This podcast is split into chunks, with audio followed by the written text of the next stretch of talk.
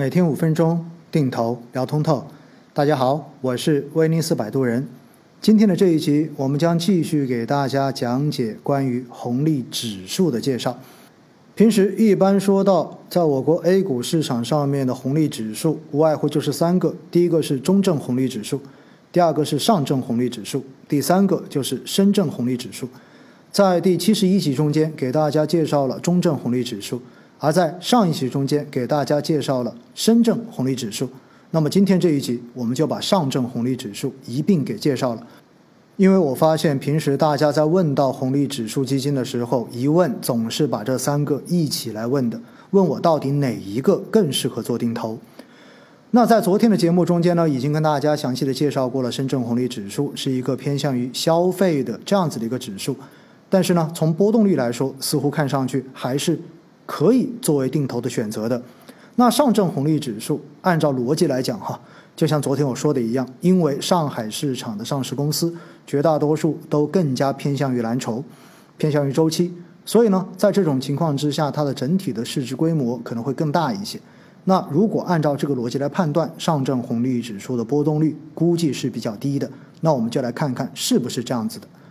上证红利指数的代码为零零零零幺五四个零幺五。七日是二零零四年的十二月三十一日，发布的日期比深圳红利指数更早，发布于二零零五年的一月四日。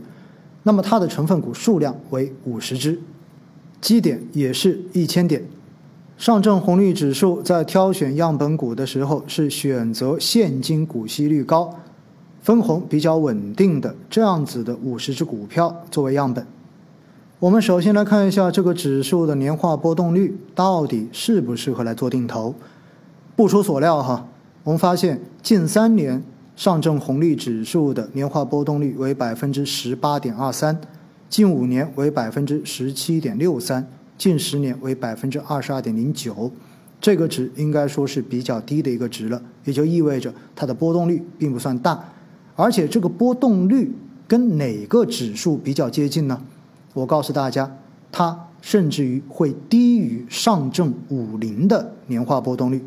因为我们看到近三年上证五零的年化波动率为百分之二十一点零六，上证红利只有百分之十八点二三，近五年上证五零的年化波动率为百分之十九点三九，而上证红利指数仅仅只有百分之十七点六三，近十年上证红利指数的年化波动率也比。上证五零的年化波动率少了一个百分点，在过往的节目中间，我都跟大家讲过，我不建议大家选择上证五零作为定投的标的，因为它是超大盘指数，而超大盘的这些公司往往波动都会比较的小，走势相对而言比较的平稳一些，所以上证红利指数它的波动居然小于上证五零的波动，那大家想想看看。是不是意味着上证红利指数更加不适合作为定投的标的？从上证红利指数的行业占比来看，排在第一权重行业的是材料，总共有七只样本股，它所占的权重达到百分之二十四点一三。排在第二大权重的行业是工业，占比百分之十六点五四，样本股有十只。排在第三位和第四位的两个行业权重非常的接近，都是百分之十四点几。那分别是可选消费和金融。从上证红利指数的行业权重分布来看，它跟上证五零指数的区别还是相当大的。因为上证五零指数中间的金融占比达到了百分之四十八点七九。第二大权重行业是日常消费，占比百分之十五点九。也就意味着上证五零指数的金融加上日常消费合起来的占比就已经超过了百分之六十五，所以相比上证五零指数，上证红利指数的行业分布更加的均衡一些。上证红利指数现在的估值分位并不算很高，我们看十年维度的滚动市盈率估值分位，目前上证红利指数的估值分位点为百分之二十五点二零而已。应该说是处在一个低估的位置，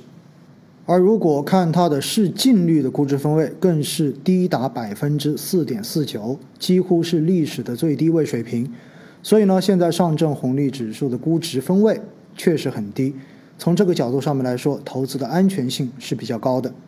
但是如果我们看一下这个指数过去这些年的一个年化收益率，你会发现其实它的收益率真的不高。因为上证红利指数近三年来的年化收益率为负的百分之三点四八，近一年为百分之一点一八而已，今日以来也仅仅为百分之六点五三，所以这个指数实际上从成长性来说也比较的一般，当然它的波动比较小一点。如果大家真的很喜欢去投资红利指数，就我的个人看法而言，可能上证红利指数并不算一个非常好的选择。所以，在我平时每个周日晚上八点钟在公众号“威尼斯摆渡人”的水域上面所更新的估值表中间，并没有把上证红利指数放到我的估值表中。但是每次都会有朋友在下面留言问我说：“老师，能不能把上证红利指数也放进去？”我想以后应该我还是不会把它加进去的。那目前呢，在市场上面跟踪上证红利指数的基金只有一只，那么就是华泰柏瑞的红利 ETF 基金。最后再说一句，如果你就是想要投上证红利指数的基金，那么就一次性买吧，定投真的没有什么太多必要。